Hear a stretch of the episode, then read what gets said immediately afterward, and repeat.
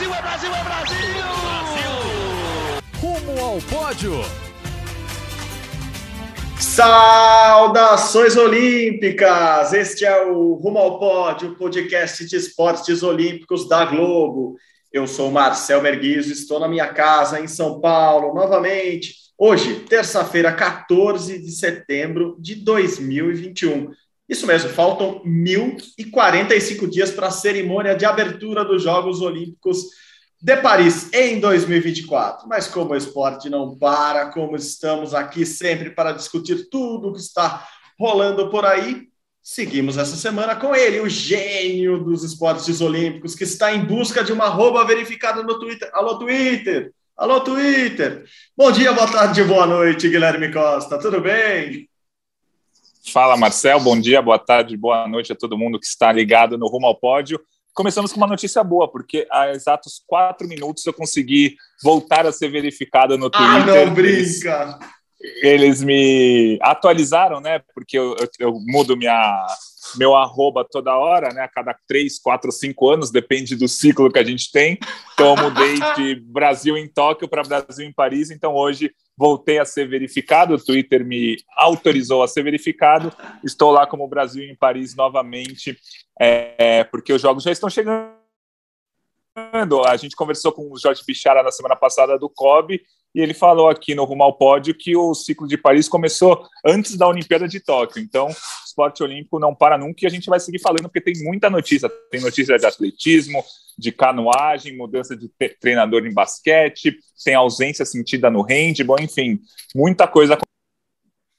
Ah, como a gente sempre fala, esse podcast é praticamente rádio ao vivo. A gente vai vai comentando, vai analisando, vai trazendo as notícias basicamente em tempo real. Eu não imaginava que teria essa notícia em tempo real. Então, esquece Twitter, não estou mais te cobrando. Continue verificando nossas arrobas por lá. Muito obrigado. Nossos colegas do Twitter sempre são muito gente boa, boa conosco. Então, muito obrigado. Desculpem qualquer cobrança feita há dois minutos atrás, mas como bem anunciou Guilherme Costa, tudo está resolvido lá naquela gloriosa rede social do passarinho.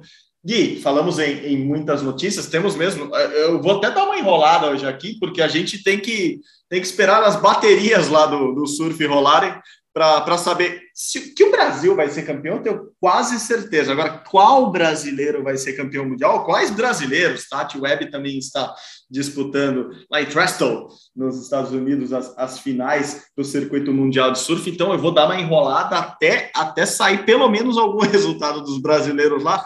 Então, enquanto isso, a gente vai falando de, do que aconteceu no final de semana, é, já que nosso, nosso podcast é, é, voltou a ser semanal, nossos chefes não atenderam nossos nossos choros, nossos pedidos, toda a torcida, todas as mensagens que chegaram, todas as cartinhas que chegaram lá na nossa, na nossa caixa postal. Continuamos com o podcast semanal, então a gente vai voltar um pouquinho no tempo e comentar. Eu começaria com, com um cara que eu acho que é, é se, se não é o atleta olímpico do Brasil é, do ano, porque, claro, não conquistou a medalha de ouro em Tóquio, é, ele, ele é do, dos caras mais fenomenais ou do, dos novos talentos mais importantes do esporte olímpico brasileiro, o Alisson dos Santos, o o Malvadão, que foi muito bem na Liga Diamante, né, Gui? Ele, no, principal campeonato, principal circuito de atletismo do mundo, ele conseguiu chegar em segundo, tá muito bem para quem conseguiu uma medalha de bronze na Olimpíada. E agora fica em segundo no geral, no mundo, tá bem demais, nosso querido Malvadão, né? Exato, exatamente, um ano muito bom para ele. Ele fecha a temporada. Ele ainda vai disputar mais é, uma competição. Na verdade, hoje, terça-feira à tarde, ele vai disputar mais uma competição, mas com certeza, depois da Olimpíada, a competição mais importante. É, com certeza, depois da Olimpíada, a competição mais importante foi exatamente a Liga Diamante da última semana, em que ele ficou em segundo lugar com um tempo de 47 781, atrás somente do Warholm, que é o norueguês, que é campeão mundial, campeão olímpico, recordista mundial. E é muito interessante esse 47,81, porque ele já está em final de temporada, né? Na Olimpíada, por exemplo, ele fez 46,72, o terceiro melhor tempo, ele se tornou o terceiro atleta mais rápido da história dos 400 com barreira, ou seja, ele piorou um segundo o tempo com relação à Olimpíada, o que é absolutamente normal, o foco inteiro estava na Olimpíada, todo o polimento foi feito para os Jogos Olímpicos, e mesmo assim é, ficou em segundo lugar numa prova que envolveu quase todos os atletas principais dos 400 com barreira. Então, como você disse, ele é o cara. É, na NBA não tem aquele prêmio do atleta que mais evoluiu na última temporada. Ele é o atleta que mais evoluiu no último ciclo olímpico do Brasil, com certeza, porque o Brasil teve várias medalhas da Olimpíada, claro, muitos é, já estavam bem cotados, muitos passaram o ciclo inteiro entre os primeiros colocados do ranking. O Alisson começou o ciclo com 15 anos, ninguém nem sabia direito quem era ele. Aí ele foi evoluindo, ganhou medalha no Mundial Sub-20 em 2018, foi campeão do PAN em 2019, 2020 não teve muito uma temporada, em 2021 ele foi medalha de bronze na Olimpíada, terminou em segundo, em segundo lugar no ranking da Liga Diamante, em terceiro lugar no ranking mundial, enfim, um ano muito bom para ele, mas a gente quer mais, né? Agora ele, ele, a gente torce para ele evoluir mais e conquistar ou a prata ou, ou, ou, o ouro nas próximas competições. Principal evento agora é o Campeonato Mundial de Atletismo no ano que vem. Lá em Eugene, nos Estados Unidos, Eugene, que é a famosa ou consagrada como a capital da Nike, né, onde fica a sede da empresa, onde a seleção americana de atletismo treina. Então, imaginamos uma pista muito rápida lá em Eugene, nos Estados Unidos, no ano que vem. E eu putz, concordo com tudo que você falou e, e acho que vale ressaltar. Ele está correndo atualmente é, contra esse norueguês, que é o campeão mundial, campeão olímpico, o Karsten Valholm, e é, ele não é só o atual melhor do mundo, é o melhor de todos os tempos dos 400 com barreira, dos 400 metros com barreira. Então, ele quebrou uma marca histórica do, do, da prova, vem dominando assim muito à frente, mas eu fiquei muito feliz com a prova do, do Alisson agora na final, da, na etapa final da Liga Diamante lá em Zurich, porque apesar de tudo isso, assim, todo, óbvio que todo mundo piorou os tempos, mas ele sustentou a briga pela primeira colocação até o final. Assim, foi uma prova muito bem disputada. Claro que o, que o, que o norueguês eh, ele tem uma largada muito melhor que, que a do, do Alisson já. O Alisson, que a gente vem falando aqui há uns dois anos, né, que ele tem a saída, é, ainda eh, não é o melhor dele. Assim, a segunda parte da prova dele é sempre melhor, ele tem uma chegada muito forte. E, e, ele mesmo já contou para a gente aqui que ele está mudando isso, que ele está fazendo as barreiras com menos passadas, é, ele já faz algumas barreiras com menos passadas para ser mais rápido ainda, mas isso é um estudo, né? Assim, é um, é, é, um, é treinamento mais estudo para ele ficar mais rápido e, e isso é, faz com que ele possa errar cada vez menos, né? Porque a passada é contada, é precisa, então acho mesmo que o Alisson vai melhorar, vai melhorar muito. Acho que ele está ali no calcanhar, literalmente, do, do norueguês e olha, não sei se para Paris vai dar, porque é um ciclo menor de três anos, mas o Alisson tem tudo para ser campeão mundial, campeão olímpico dessa prova, porque é, a gente sabe, ele tem todo esse talento, a gente sabe, o Kobe mesmo já anunciou que vai investir mais nele, que, que ele vai passar mais tempo treinando é, no exterior nesse ciclo, e é natural, ele vai amadurecer, né? Ele é um jovem atleta, ainda foi para sua primeira Olimpíada e voltou com bronze, então atentem-se a Alisson dos Santos, o Pio, porque acredito eu, falaremos muito dele aqui também. É, outra atleta que a gente sempre falou muito e eu acho que vai continuar falando foi mais uma que conseguiu uma medalha de prata nesse final de semana e vai estar em Paris 24 e estreou muito jovem em Olimpíadas, mas ainda não tem sua sua medalhinha dos jogos, que é a Ana Sátila, Ana Sátila Vargas, da canoagem slalom. Ela foi muito bem de novo, né, Gui? A gente fala assim, ah, o ciclo já começou, já começou mesmo, já tem um monte de competição valendo aí, tem etapa de Copa do Mundo para tudo quanto é lado. E a Ana Sátila conquistou mais uma medalha nesse final de semana, lá na França, o que já é um bom sinal. Ela que fala francês, ela que mora por lá também boa parte do ano.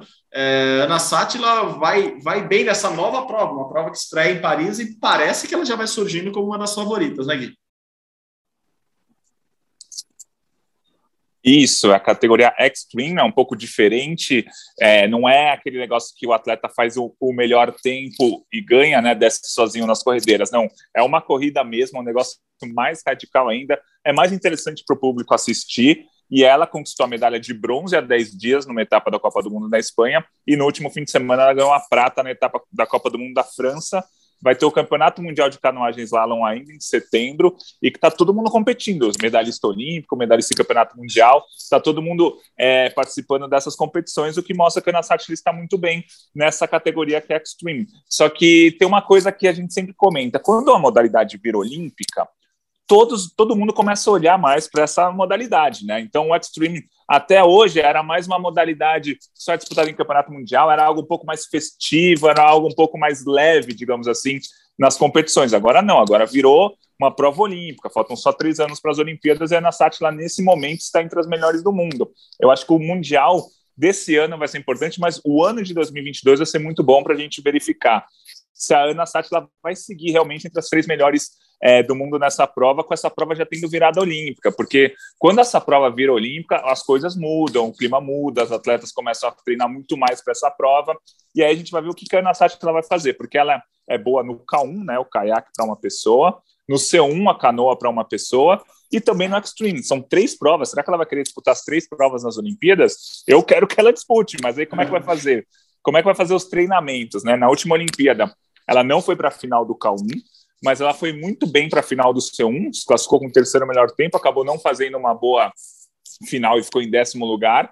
Mas assim, o que, que ela vai fazer? São três provas. Se der para treinar as três, ótimo. Mas se der para focar só em duas, qual que ela vai escolher, qual que ela vai focar, porque vai ser interessante, porque ela já é já parte, falta mais de mil dias, mas já parte como candidata ao pódio em pelo menos duas dessas três provas, uhum. viu? É, e você falou do caiaque extremo é, para mim já é a prova mais legal do, do, do, da canoagem slalom. Eu, a gente comentou aqui durante a Olimpíada, né, que no, no dia das provas lá, principalmente da Nasátia, claro que o PP chamou muita atenção também, mas a Ana competiu antes. É, as pessoas que acho que ainda não tinham acompanhado e a canoagem slalom já tá, já é olímpica há algum tempo, já já já, já a própria Sport TV transmite etapas é, há algum tempo também do, do circuito mundial, da, da, Copa do Mundo, e mas as pessoas adoraram, né? As pessoas adoraram a, canoagem slalom, porque parece mesmo uma, uma, diversão, né? Assim, é um esporte que exige muita, muita força mesmo, mas ao mesmo tempo ele parece muito divertido, né? Você descer uma corredeira desviando de bandeirinhas é algo que e ganha quem chega na frente com o menor tempo. Então é, é algo até razoavelmente fácil de entender é, as pessoas estavam eufóricas na Olimpíada e quando elas começarem a acompanhar o caiaque extremo, eu acho que daí vira febre, assim, porque é muito legal, é muito legal, é uma corrida, as pessoas largam juntos e como se largassem numa cachoeirinha, né? Elas pulam, assim, tem um, tem um salto, tem uma, uma queda que lança elas na, na, na, na pista, né? No, no circuito ali, então, eu acho que as pessoas vão se divertir muito acompanhando as provas de, de caiaque extremo em breve, mas eu estou na tua análise também. É, é, mais ou menos como as provas de piscina curta é, na natação, né? Às vezes não é olímpica, às vezes as pessoas não se dedicam tanto a elas. Então, quando, quando essa prova realmente começar a chegar mais perto, as pessoas se atentarem que aquilo ali vale uma medalha olímpica, a tendência, sim, é virar algo muito mais disputado. Gui, eu sei que a gente está com bons resultados e comemorando aqui é, uma largada boa desses atletas rumo a 2024. Para o Alisson não é nem largada, ele não teve nem férias ainda. Então, tirando as tubaínas que ele tomou na cidade dele durante alguns dias de folga, ele ainda não, não teve férias. Então, ele é o fim da temporada 2020-2021 ainda. Mas a gente já, já tem notícias não tão boas da, da, da, de outros atletas brasileiros. Um deles, que a gente estava falando muito bem na semana passada, a Luísa Stefani, do tênis. É, ela se machucou, teve uma lesão na semifinal de duplas femininas lá no US Open na semana passada, ainda no finzinho da semana passada. E, e, é uma pena, né, Gui? Porque ela estava muito bem. O US Open que foi maluco, né? Assim, cheio de, de recordes. Um deles você tinha cantado, o, o Grand Slam, né? O Golden Slam dos cadeirantes. A gente que vinha ali da, de semanas de Paralimpíadas, vimos dois Golden Slams de, de cadeirantes no, no US Open, mas ficamos com essa notícia triste da Luísa, que se contundiu ali na semifinal, estava jogando com a, com a Gabriela Dabrowski, que é a atual dupla dela, é, então a Luísa, infelizmente, se contundiu ali no tie break do primeiro set, um jogo super equilibrado. É, ela caiu em quadro, o jogo foi interrompido, logo cancelado, né? É, obviamente ela não podia voltar. Uh, uma pena, né? Uma pena no, no US Open que foi cheio de, de notícias realmente, né? De fatos históricos ali, né, Gui? É, opa, perdão.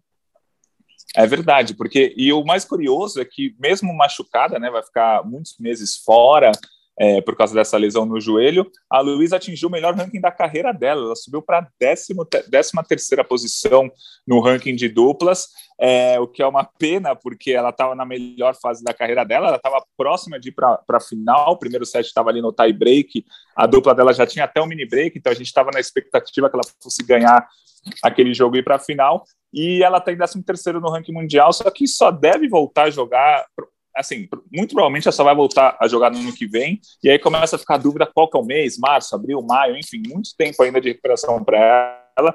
Ela tem só 23 anos, com certeza ela vai se recuperar bem e voltar a partir ali das competições de abril, maio do ano que vem. É, e com, com relação ao, ao Golden Slam que você falou, né, a holandesa de De Grots, é, que é a cadeirante, né, ela disputa na no tênis em cadeira de rodas, ela já tinha vencido os três Grand Slams, foi ouro nos Jogos Paralímpicos e agora venceu o US Open também. Então, ela que tem 25 anos conseguiu o tal do Golden Slam, que o, o Djokovic tentou e não conseguiu, né? Ganhou três Grand Slams, não foi bem na Olimpíada, ficou com vice no US Open, não foi bem na Olimpíada, é, é difícil falar, né? Ele foi medalha de bronze na Olimpíada e depois foi vice no US Open. Ele ficou ali a duas, três vitórias de conseguir o Golden Slam, que a holandesa Didi de Groot conseguiu ao vencer na, no tênis em cadeira de rodas os quatro Grand Slams e também os Jogos Paralímpicos é, de Tóquio. Então, o US Open meio maluco, mas muito legal de assistir, muito, muito, muito bom. A gente ficava aqui a noite inteira assistindo jogos, tanto masculino quanto feminino. Foi bem legal acompanhar o quarto e último Grand Slam do ano. E foi a noite inteira mesmo, porque os jogos eram intermináveis, né? A molecada, assim, eu falei que foram, foram jogos bem diferentes, porque é, assim, a, a, molecada chegou, acho que foi, foi o US Open da, da chegada do, da novíssima geração, assim, enquanto a gente vê, claro, é, uma geração é, muito boa já se consolidando ali no lugar, por exemplo, do, do, do dos três gênios da, da modalidade do Djoko, do Nadal e do Federer, a gente já vê um, uma galera muito boa chegando ali, tem também uma novíssima geração, tanto no masculino quanto no feminino. É, eu nunca te corrijo aqui, porque não tem como te corrigir, basicamente, mas o, o Djokovic não conseguiu a medalha de bronze nos no Jogos é Olímpicos. Verdade, ele é perdeu verdade. para Pablo, Pablo Carreño Busta. Foi aquele jogo, inclusive, que ele quebrou a raquete na, na bandeirinha ali, no, no, no mastro que segura a rede. É, e foi curioso, porque dois ou um dia antes ele tinha falado da na Bio, se eu não me engano, que é, atleta para estar na Olimpíada precisa ter a cabeça boa, é, precisa estar super concentrado em tudo ali, blá, blá, blá, blá, blá, blá. É, não estou de crítica até a Bios e a Osaka também é, vinha, vinha de, de reclamações em relação à saúde mental, etc.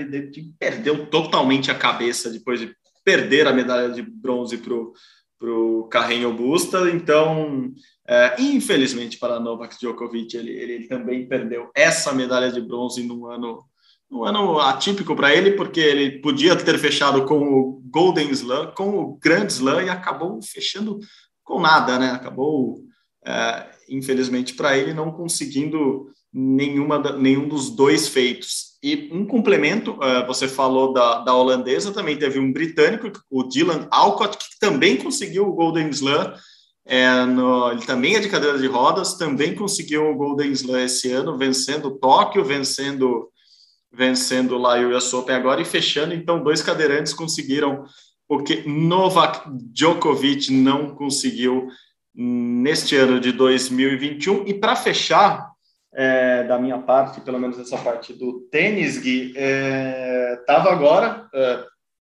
indo atrás um pouco da, dessas notícias sobre, sobre a Luísa. E é uma semana decisiva ainda para ela, porque ela fez exames logo depois da, da partida ali, da, da, da torção que ela teve no joelho. É, os exames constataram uma lesão, ela ficou lá na Flórida, né? ela, fica, ela, ficou na Flórida não, porque o, campeonato não é Flórida, ficou nos Estados Unidos, né? foi, foi para a Flórida, se eu não me engano, ela foi para Tampa. Ela está em Tampa na, na Flórida para continuar fazendo exames para saber a extensão dessa lesão. Então, pode ser, essa é a possibilidade mínima, que ela não passe por cirurgia, o que, claro, anteciparia uma volta dela, porque ela faria só um tratamento, etc, etc. Você sabe, eu estou num momento é, de ex-atleta em atividade que ainda tem que fazer fisioterapia então, para os meus joelhos que estão com os meniscos danificados, para não dizer lesionados pelo tempo. É, e eu comecei bastante com o meu físio hoje sobre a lesão dela e ele, ele falou muito disso, assim, que se ela tiver que, assim, que naturalmente seria uma operação, uma cirurgia que ela passaria logo depois do, de, de saber que, que houve o rompimento do, do ligamento cruzado anterior, que é o que segura o joelho ali, e, e, que a recuperação hoje em dia é de oito meses mesmo. Então, ela voltaria lá para a temporada já em maio do ano que vem, que, obviamente, depois dos seis meses ela conseguiria voltar para a quadra e treinar já num, num, nível muito forte, mas que o recomendado hoje é que a fisioterapia dela dure um, uns oito meses para voltar e não ter mais problema nesse, nesse joelho. É, ele até me explicou, assim, muito por cima, muito para leigos, que ela teria que tirar um pedaço do, do tendão patelar para reconstruir esse ligamento, para ficar realmente é, bom o suficiente para ela voltar a jogar em altíssimo nível como ela estava jogando. Então, essa semana é decisiva para a Luiz Stefani, que está lá em Tampa, é isso mesmo, estava vendo aqui, Tampa, na Flórida,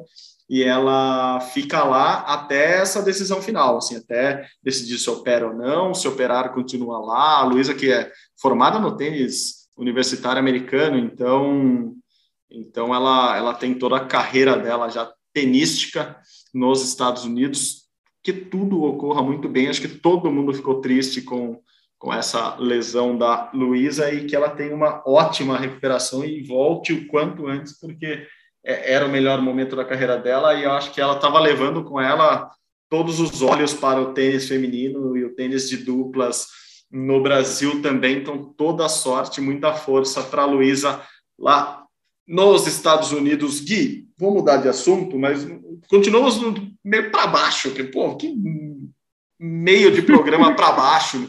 Duda Morim, como assim? Temos a principal jogadora de, de handball do Brasil nos últimos anos, melhor do mundo, campeã do mundo em 2014, campeã mundial, é, campeã do mundial em 2013, melhor jogadora do mundo em 2014, deu tchau para a seleção, foi, anunciou assim, ó, tô ali, não, não, não volto mais, tem esperança? Explica um pouquinho esse caso do Duda Morim para mim, por favor, Gui. Então, a gente teve uma convocação da seleção brasileira para o Campeonato Centro-Sul-Americano, que vai ser agora em outubro no Paraguai. É um campeonato importante porque dá vaga no Campeonato Mundial, que vai ser em dezembro.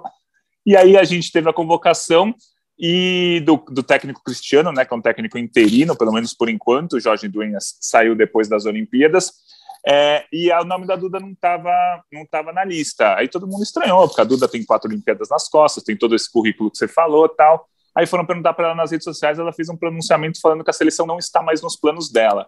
Ela está com 34 anos, se não me engano, é, não está com a seleção nos planos. É, não sei se isso é um adeus, é fácil, vai bem entre aspas, é mais tranquilo você falar que, você tá, que a seleção não está nos planos, faltando três anos para as Olimpíadas. Mas a, mas a Duda está jogando em altíssimo nível. Ela, ela segue jogando a Champions, né? ela ficou 12 anos num time da Hungria, o Gior agora está no Rostov Dov da Rússia. É, e ela segue jogando em alto nível. E com certeza ela vai jogar mais um, dois, três anos em alto nível lá na Europa. Então ela vai continuar sendo essencial para a seleção brasileira. Neste momento, ela falou que a seleção não está nos planos. Mas eu imagino que, sei lá, daqui a um ano, um ano e meio, conversem com ela. Pô, você não quer jogar o PUC da vaga na Olimpíada? Você não quer jogar o Campeonato Mundial de 2023 ali, faltando pouco tempo para a Olimpíada?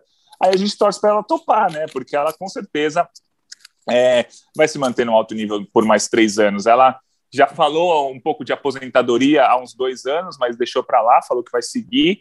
E acho que ela segue, porque ela continua sendo uma das melhores defensoras do mundo é, seria titular absoluta da seleção brasileira, claro.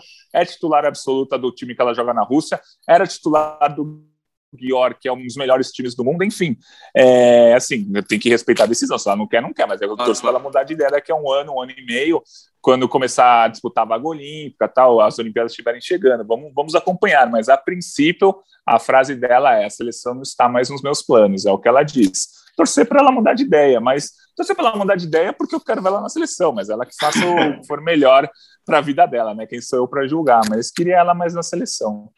Ah, não, eu também, eu também, até porque eu acho que a saída dela seria um, um, um finalmente ali para a geração campeã mundial, né? Assim, é, a gente está vendo as jogadoras, até, por exemplo, a Ale, que saiu e voltou, mas enfim, é, é meio seria o fim de um ciclo que foi muito, muito, muito vitorioso, o ciclo mais vitorioso da história do handball brasileiro.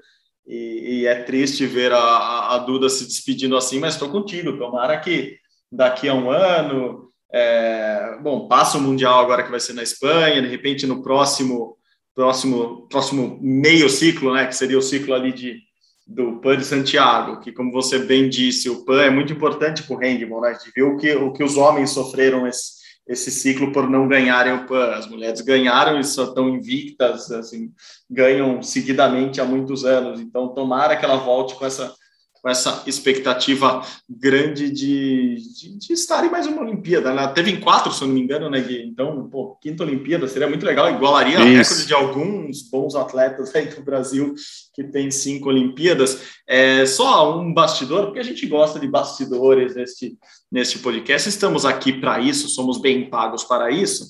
É, eu conversei há umas duas semanas com o Morten Solbach, que, que, voltou a dirigir um monte de brasileira, né? Ele está numa equipe é da Romênia de novo, como foi o IPO é, lá no, no ciclo do, do, Campeonato Mundial. Agora ele está com, com, com, uma nova equipe na Romênia. E ó, fiz até, até anotei aqui o nome das brasileiras que estão com ele: Maísa, Ana Paula, a Fran, a Larissa, a Jéssica Quintino, a Samira e a Tamires. Então tem lá um, dois, três, quatro, cinco, seis, sete. Contei de novo para não errar o número. Sete brasileiras lá sob o comando do baiano Morten Solba. Dizer que ele é dinamarquês, acho que até confunde as pessoas, porque o, sotaque dele, apesar de um pouco escandinavo, tem um pouco de baianês também, tem um pouco da baianidade ali. Ele que tanto ama a Bahia, e a última vez que esteve no Brasil, esteve de férias na Bahia, inclusive. Então, eu conversei com ele, um papo muito rápido e descontraído, mas pra... ele queria saber um pouco eh, sobre como foi Tóquio e eu queria saber como ele estava atualmente. E perguntei, fiz minha parte jornalística no fim do, do bate-papo, perguntei se ele estaria de volta na seleção. É, Marta, desculpe se não era para revelar, mas por enquanto ele disse que não, que não houve nenhuma conversa, que não houve nenhum avanço de qualquer papo antigo. Então, Morten, infelizmente, ainda não está é, voltando para a seleção, mas ele, ele mesmo ressaltou que, pô, é muito parecido com o que acontecia, né? Assim, como, como eu já dirigia várias brasileiras no outro time, a gente tinha uma base da seleção, então, de repente, isso pode ser bom. Não, não vou dizer que ele deixou no ar uma volta à seleção, mas pelo jeito não desagradaria em nada a ele também a volta à seleção brasileira. Ele que não estava na seleção brasileira nesse ciclo, claro, mas esteve à frente da seleção de Angola, assim, levou o handball de Angola é, para um outro patamar ali na, na África, melhorou muito o handball de Angola, inclusive em, em, competições mundiais. Então, tomara. Eu torço muito para que Morten volte em, em breve, se for possível, para a seleção, seja como for, como técnico, como conselheiro, como consultor, como, como amigo para bater papo com, com conosco, já, já vai ser bom. É, ter Morten de volta, então só uma pitada de esperança, se Duda né, parece que não, não está não está nos planos dela é, é, participar do próximo ciclo da seleção. Quem sabe temos um, uma boa notícia em breve, aí fica um bastidorzinho neste rumo ao pódio, a gente volta a falar dele mais para frente. Falando em técnico, parece até que eu usei isso como gancho para o nosso próprio, próximo assunto, não foi, foi, foi um improviso é, freestyle aqui, como a gente gosta de fazer no nosso podcast.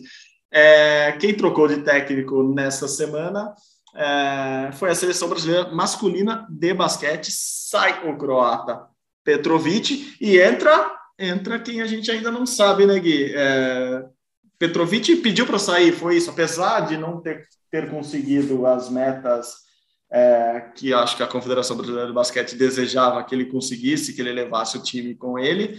É, no final das contas, foi, foi o próprio técnico, o próprio croata Petrovic, que pediu para sair nesse caso, Gui.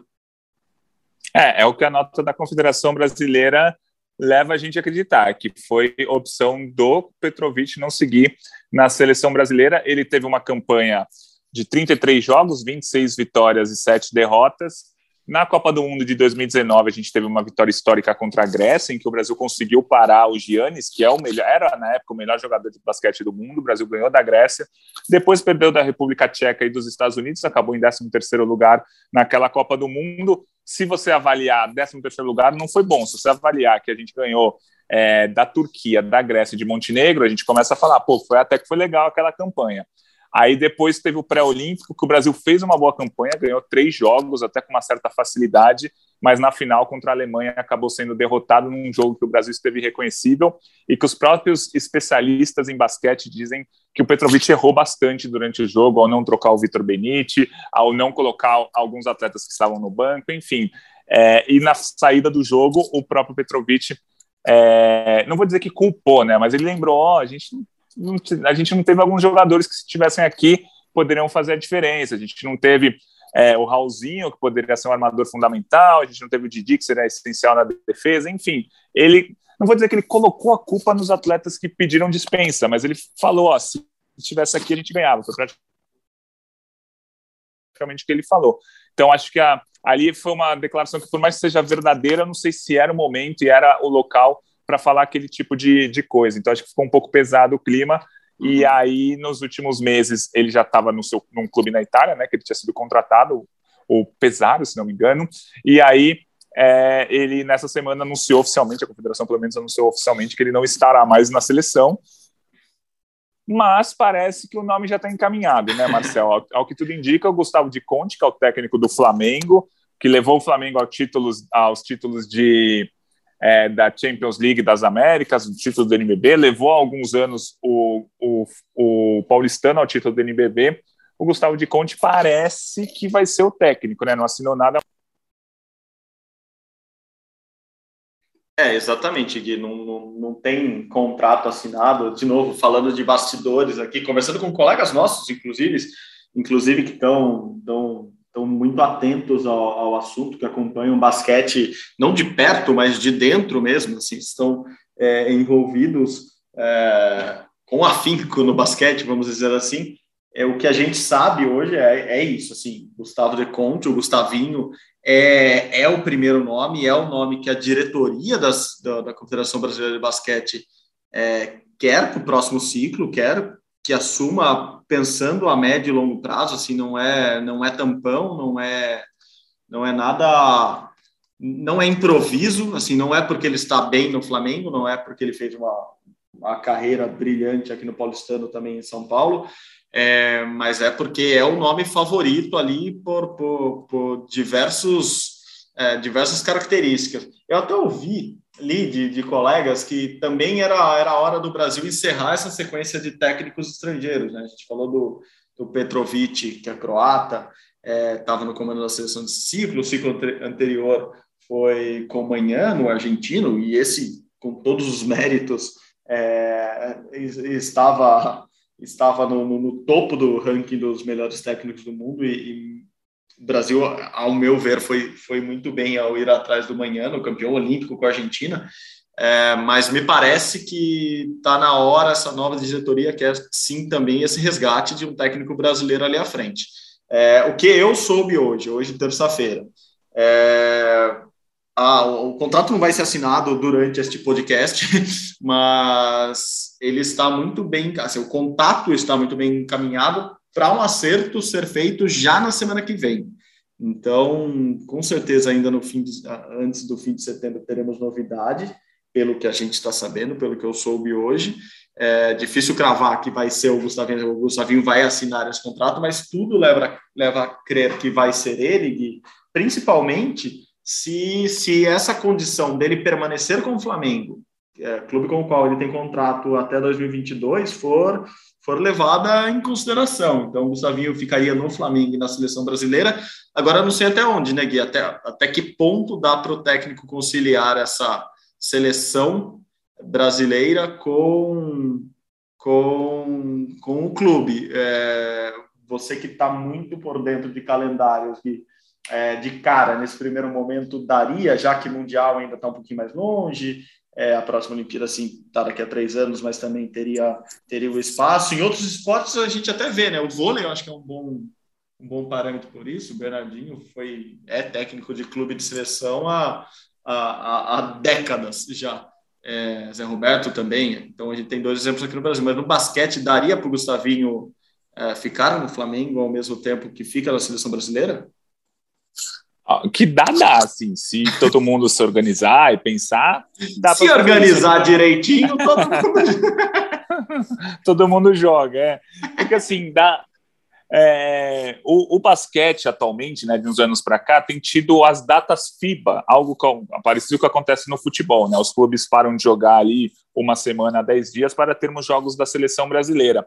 E aí eu não sei o quanto ficaria difícil isso, né? O, se ele continuar técnico do Flamengo, ele vai estar tá dirigindo o time no NBB ou no, na Champions League das Américas, aí vai parar por 10 dias, vai viajar com a seleção, fazer os jogos das eliminatórias da Copa, que começam já em novembro, depois volta para o Flamengo, aí em março tem jogo da seleção de novo, que é próximo dos playoffs do NBB, aí volta. Assim, é, eles têm que decidir se dá ou não, mas é um negócio um pouco mais complicado. No vôlei, é um pouco mais tranquilo, porque os calendários são bem divididos. De maio a agosto a gente tem jogos de seleção e de agosto até abril do ano seguinte a gente tem jogos de clube. Aí o treinador maluco que não quer ter férias trabalha nos dois. Mas eh, dá para trabalhar direitinho nos dois. O basquete fica intercalando. É, seleção, clube, seleção, clube fica um pouco mais difícil. Mas assim, é, se o Gustavinho perceber que dá, se a CBB entender que dá também, vamos nessa, porque atualmente o Gustavinho é o melhor técnico que a gente tem no Brasil. Atualmente não, já há alguns anos. Aliás, tinha gente que queria que ele assumisse no lugar do Manhano depois da Olimpíada de 2016, porque ele é realmente o melhor técnico do Brasil entre os brasileiros há muito tempo, né? Desde quando ele era do Paulistano, conseguiu levar o Paulistano para o título, aí mudou para o Flamengo e conseguiu levar o Flamengo para o título também. Então ele é o melhor técnico do Brasil, sem dúvida nenhuma. É, ele é um nome para assumir a seleção brasileira, principalmente agora que, pelo que a gente viu, é, o Comitê Olímpico do Brasil e a CBB querem um técnico brasileiro, até por ser um pouco mais barato também, mas além de tudo, para voltar um pouco, né? Assim, a gente teve jogos muito bons com o Manhano e jogos muito bons com Petrovic, mas o Brasil não atingiu nenhum título de expressão, né? O Brasil chegou às quartas de final da Olimpíada 2012, perdeu para a Argentina em um jogo que muita gente coloca o Manhano como um culpado. Em 2014, o Brasil ganhou da Argentina no Campeonato Mundial, mas perdeu para a Sérvia nas quartas de final. Em 2016, o Brasil é, foi para a Olimpíada, foi eliminado na primeira fase num jogo contra a Argentina, em que muita gente culpa o Manhano também. E agora, nesse pré-olímpico, o Brasil perdeu para a Alemanha num jogo que muita gente culpa o Petrovic. Então, assim, a gente tem muito que agradecer esses dois. Eles conseguiram bons jogos. O Brasil ganhou da Grécia, o Brasil quase ganhou dos Estados Unidos em 2010. É, mas o Brasil não atingiu nenhum título, né? Foi importante, foi legal, mas o Brasil não ganhou nenhum título importante. O Brasil fez jogos bons, não fez campeonatos bons. Então, assim, muito legal o técnico estrangeiro, mas não adiantou tanto se a gente for analisar os resultados. Quem sabe com o Gustavinho agora a gente consiga a vaga em Paris, a gente faça um campeonato mundial em 2023 melhor.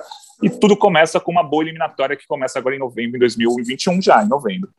Exatamente, eliminatórias da Copa do Mundo, no basquete também chama Copa do Mundo, que só daqui a dois anos, mas já começam as eliminatórias, então o Brasil já deve começar as eliminatórias com um técnico novo, como a gente está dizendo aqui. A gente vai esperando, a semana que vem a gente atualiza esse caso do Gustavinho. Gustavinho que já, já anunciou, já disse em entrevistas que quer dirigir a seleção brasileira, assim, que tá na, sempre esteve na, na, como meta dele ser técnico da seleção brasileira, como ele quer ser técnico nos Estados Unidos, quer ser técnico na NBA, quer ser técnico na Europa, mas que ser técnico da seleção brasileira para ele era uma prioridade. Olha, Gui, a gente falou, analisou, contou bastidores de, de vários esportes, enquanto isso o Brasil ganhou um título mundial no surf. Que beleza! É, é Felipe, é Toledo, Felipe Toledo já passou pela sua bateria eliminatória, eliminou o Conor Coffin dos Estados Unidos, espero que eu não tenha errado o nome dele. O Felipinho, então, passou de bateria. Agora só tem três brasileiros na disputa, ou seja, título para o Brasil, ouro, prata e bronze, se fosse se fosse Olimpíada, mas é isso, circuito mundial esse ano com, com uma final diferente, né? Muito por causa da pandemia também é, mas lá nos Estados Unidos, em Preston, nos Estados Unidos, Felipinho agora pega Ítalo Ferreira, é isso, e se ganhar, o vencedor dessa, dessa disputa semifinal pega Gabriel Medina na final, ou seja, título brasileiro garantido lá, né, Gui? Isso, é, essa final é no estilo Mortal Kombat. Tem um chefão lá que, é, que foi o primeiro colocado do ranking mundial, que ele fica só esperando. Então, o, o, quinto compete contra o quarto, aí o vencedor desse pega o terceiro, o vencedor desse confronto pega o segundo, e o vencedor desse confronto pega o campeão. E como você falou, o Filipinho já venceu, o Filipinho era o terceiro colocado, já venceu o vencedor do quarto e quinto, pega o Ítalo agora, e aí o, o vencedor do Ítalo Filipinho pega o Medina na final. Você que está ouvindo a gente na terça-feira, depois de umas 8, 9 da noite, já entra lá no GE. Globo, você vai ver o resultado final. A gente está gravando na tarde dessa terça-feira, por isso que a gente ainda não tem o resultado. A Tati Weston Webb está neste momento na água, ela que é a terceira colocada do ranking mundial, precisa aí de duas vitórias para conseguir o título e chegar ali na poderosa chefona, que no momento é a Carissa dos Estados Unidos. Maravilhoso, adorei, adorei a comparação, acho que fica muito claro. E como o Mortal Kombat voltou para, para as telinhas e telonas ultimamente, pega todas as gerações, explica o esporte olímpico, neste caso, as finais do circuito mundial de surf, para várias gerações ao mesmo tempo. Muito obrigado por essa referência muito clara para mim. eu vou, eu, só, só, fazendo aqui a minha culpa, é, alguém mandou essa no Twitter, foi até no meu Twitter respondendo, mas eu esqueci quem foi. Semana que vem eu falo, porque foi uma ótima referência mesmo. Não, maravilhoso, maravilhoso. Gostei, já agradeço. Começamos agradecendo no Twitter, agradecemos aos fãs de Guilherme Costa no Twitter, então, por essas belíssimas referências que ajudam a gente a construir o podcast Rumo ao Pódio. E como vocês viram, a gente grava aqui tudo ao vivo, tudo numa paulada só, é, como se fosse ao vivo para vocês mesmos, e vocês conseguem, se, se, a gente não conseguiu dar pelo menos os campeões vocês conseguiram ver como é a nossa emoção, como é o nosso trabalho aqui durante uma tarde normal de terça-feira. É isso, Gui, obrigado de novo, podcast muito bom essa semana, com várias análises, a gente traz semana que vem mais resultados, mais análises, mais um pouquinho de tudo que conseguirmos apurar e analisar nesses próximos dias. Muito obrigado novamente pela parceria e, e vamos lá correr para assistir o final do Circuito Mundial de Surf. Boa, Marcelo, sempre um prazer fazer o podcast Ocelado. A gente lembra sempre a Olimpíada dura 15 dias, a Paralimpíada dura é, 12 dias, mas o esporte olímpico e paralímpico não param nunca, por isso que a gente está toda semana aqui trazendo todas as novidades. Boa, boa, Gui. Obrigado de novo. Como vocês sabem, o rumo, rumo ao pódio. O Galvão Bueno, agora em homenagem a Galvão Bueno. Detalhe, que foi o primeiro a se escalar para as Olimpíadas de Paris em 2024, numa, numa entrevista ao nosso vizinho aqui, o Embolada, o podcast Embolada, é, feito pelos nossos colegas lá de Pernambuco, lá do Recife. Então, Galvão Bueno já se escalou para as Olimpíadas de, de Paris 24, ou seja, a Olimpíada não para para ninguém, nem para os narradores, jornalistas, inclusive mas sobretudo para os atletas. Então, como vocês sabem, o Rumo ao Pódio é uma produção minha e do Guilherme Costa, tem edição de Maurício Mota e de toda a sua equipe, a coordenação de Rafael Barros e gerência de André Amaral. Você encontra o nosso podcast lá na página do GE, ge.globo barra Rumo ao Pódio ou no seu agregador de podcast favorito. Muito obrigado pela companhia novamente. Saudações olímpicas. Tchau, tchau.